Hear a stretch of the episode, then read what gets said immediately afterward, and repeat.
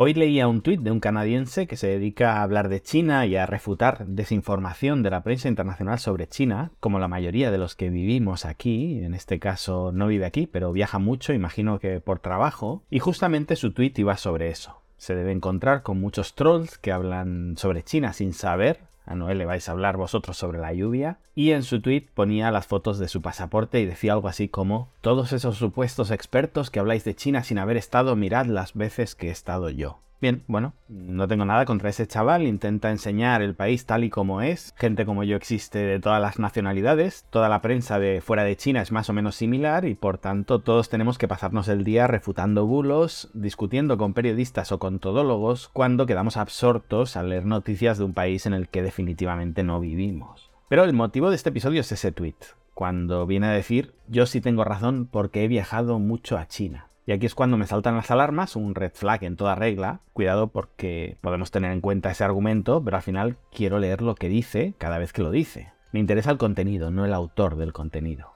¿Tienes razón o no? ¿O lo que dices es coherente o no? ¿O se adapta más a la realidad o no? Independientemente de que vivas en China o de que viajes mucho a China. Si este hombre dijera una estupidez, no serviría de nada que llevara muchos años viajando a China. Es más, es un argumento tan débil lo de yo viajo mucho a China que otro podría subir la apuesta diciéndole yo vivo en China. De hecho, hace poco, uno de esos periodistas que sienten odio profundo por China silenció en Twitter una conversación con un yo he vivido en China muchos años. Yo a este le podría decir, yo he vivido en China muchos años, con experiencias que no has vivido tú en una burbuja occidental, viviendo en Shanghai y conociendo muy poquito la China interior. Y alguien podría venirme a mí, en esa pelea de machitos midiéndosela, a decirme que él sabe más que yo por esto o por esto otro.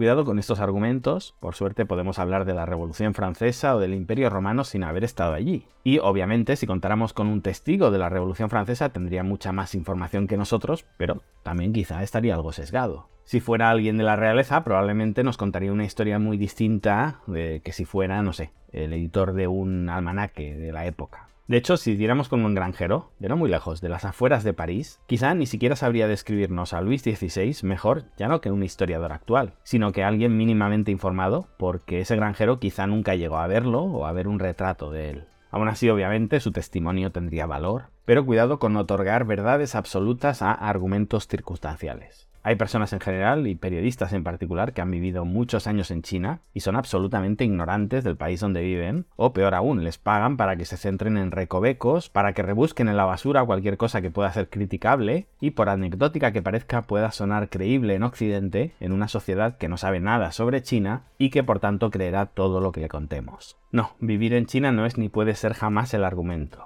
y yo mismo caigo muchas veces en esta falacia erróneamente. No es lo mismo información que conocimiento. No os dejéis engañar por alguien que os argumente desde la exposición a la información si después no es capaz de otorgar una solidez al argumento. Si es un ignorante, lo seguirá siendo por mucho que se exponga a esa información porque será incapaz de asimilarla, de procesarla. Si es maldad, bueno, pues entonces te iba a contar lo mismo con esa exposición o sin ella. Si hay un guion predefinido dictado por una línea editorial, poco puedes hacer.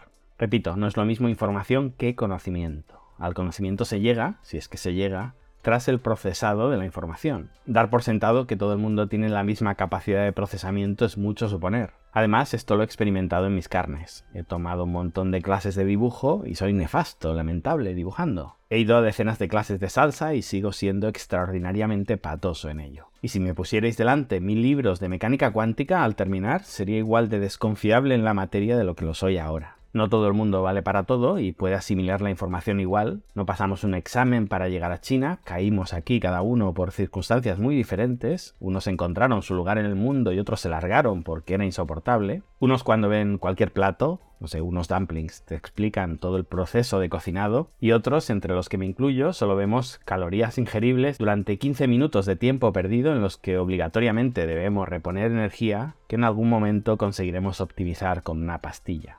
En cambio, quizás somos capaces de calcular todos los costes del local, electricidad, sueldos, alquiler, y nos pasamos toda la comida estudiando cómo mejoraríamos ese negocio. Si me contrataran en una revista de alimentación exótica con el argumento de lleva 16 años viviendo en China, mis artículos sobre comida china serían lamentables. Un poquito el takeaway de hoy es cuidado en cómo nos informamos y cuidado con los argumentos, muchas veces ad verecundiam, de personas que nos están informando. Vivir en China no es una vacuna que evita decir estupideces. Como digo siempre en este canal, no tratamos de dar verdades absolutas, solo de agregar más capas de información, de entendimiento sobre lo que ocurre en este país. En cualquier caso, lo de hoy vale para China y vale para la modelo que nació con un cuerpo increíble y vive de darnos consejos sobre cómo comer productos que probablemente no haya probado jamás. Vale para el militar que quizá nunca estuvo en combate pero tiene un canal de estrategia basado en sus galones. Es decir, vale para no dejarnos engañar por currículums formidables de personas que quizá tengan escaso conocimiento en la materia de la que hablan